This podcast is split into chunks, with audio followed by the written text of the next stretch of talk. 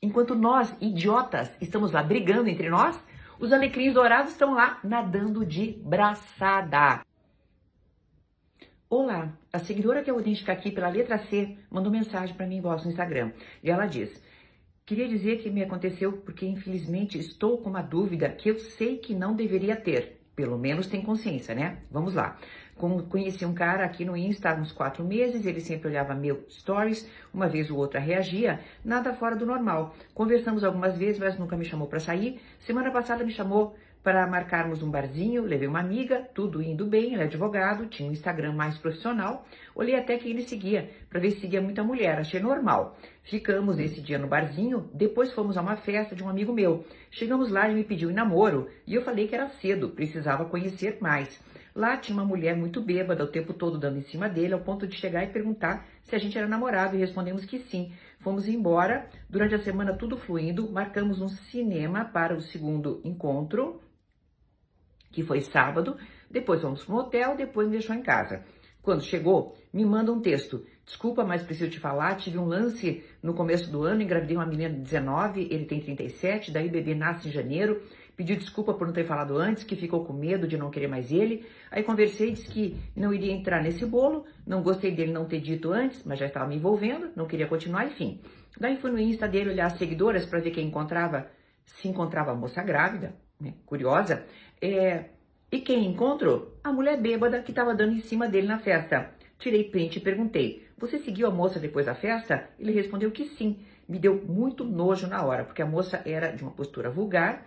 Não achei que ele fosse capaz de se interessar por ela, mesmo depois de termos ficado. Enfim, não falei mais. Agi correto ou fui impulsiva, já que só estávamos no segundo encontro. Penso que agi com a razão, mas por ter gostado de ficar com ele, me pego na dúvida. O que você diz? Bem, querida, pelo amor. Pelo amor. Tá? Vamos começar de trás para frente. Dúvida alguma de que se trata de um alecrim dourado profissional, tá? Vamos lá. Tem a mocinha lá grávida, então ele é um distribuidor de esperma e eu espero que vocês tenham usado preservativo, que você tenha exigido isso, aliás, dele, né? Espero. Se não o fez, corra para fazer teus exames, tá? Vamos lá. Alecrim dourado, espalhador de esperma, certo?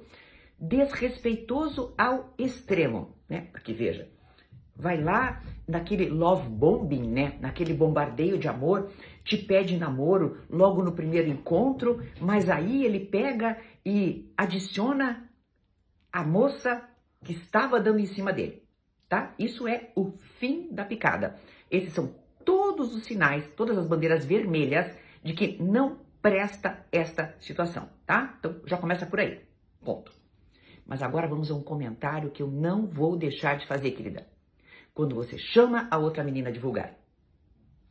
Quando uma mulher desqualifica a outra, sabe o que nós estamos fazendo? Nós estamos fazendo o joguinho do machismo tóxico. Estamos fazendo aquele joguinho do patriarcado, que é o quê? Mulheres se colocando umas como rivais das outras, desqualificando, uma é vulgar, a outra se veste assim, a outra sai no primeiro encontro, a outra sai no segundo, a outra deu não sei quando. E sabe o que acontece? Enquanto nós, idiotas, estamos lá brigando entre nós, os alecrins dourados estão lá nadando de braçada, nadando de braçada. Querida, o que aconteceu foi o seguinte: havia uma moça interessada por ele, ele deu um jeito de saber quem era essa moça, certo? E a adicionou. Ponto. Enquanto ele te pedia em namoro, tá? Esta é a situação. Ponto. Não vamos desqualificar umas às outras, tá? Vamos parar de ser rivais. Mulher não pode ser rival de mulher, gente, tá? O nome disso é sororidade. É isso que nós precisamos ter, tá? Então, vamos deixar de falar, ah, essa aí é uma, sei o quê, eu não vou nem falar os nomes pra gente não ficar, né? Entendeu? Ah, é uma é isso, outra é aquilo, é desqualificarmos aparência física, desqualificarmos idade. Gente, não podemos cair neste jogo. Precisamos ser muito seletivas com as pessoas para as quais nós entregamos o nosso coração, tá? Porque antes de entregar o coração, tem um período bem pequeno, que é esse que está passando agora, em que tem racionalidade. E com a racionalidade a gente, ó, puxa o freio, tá bom? Até uma próxima.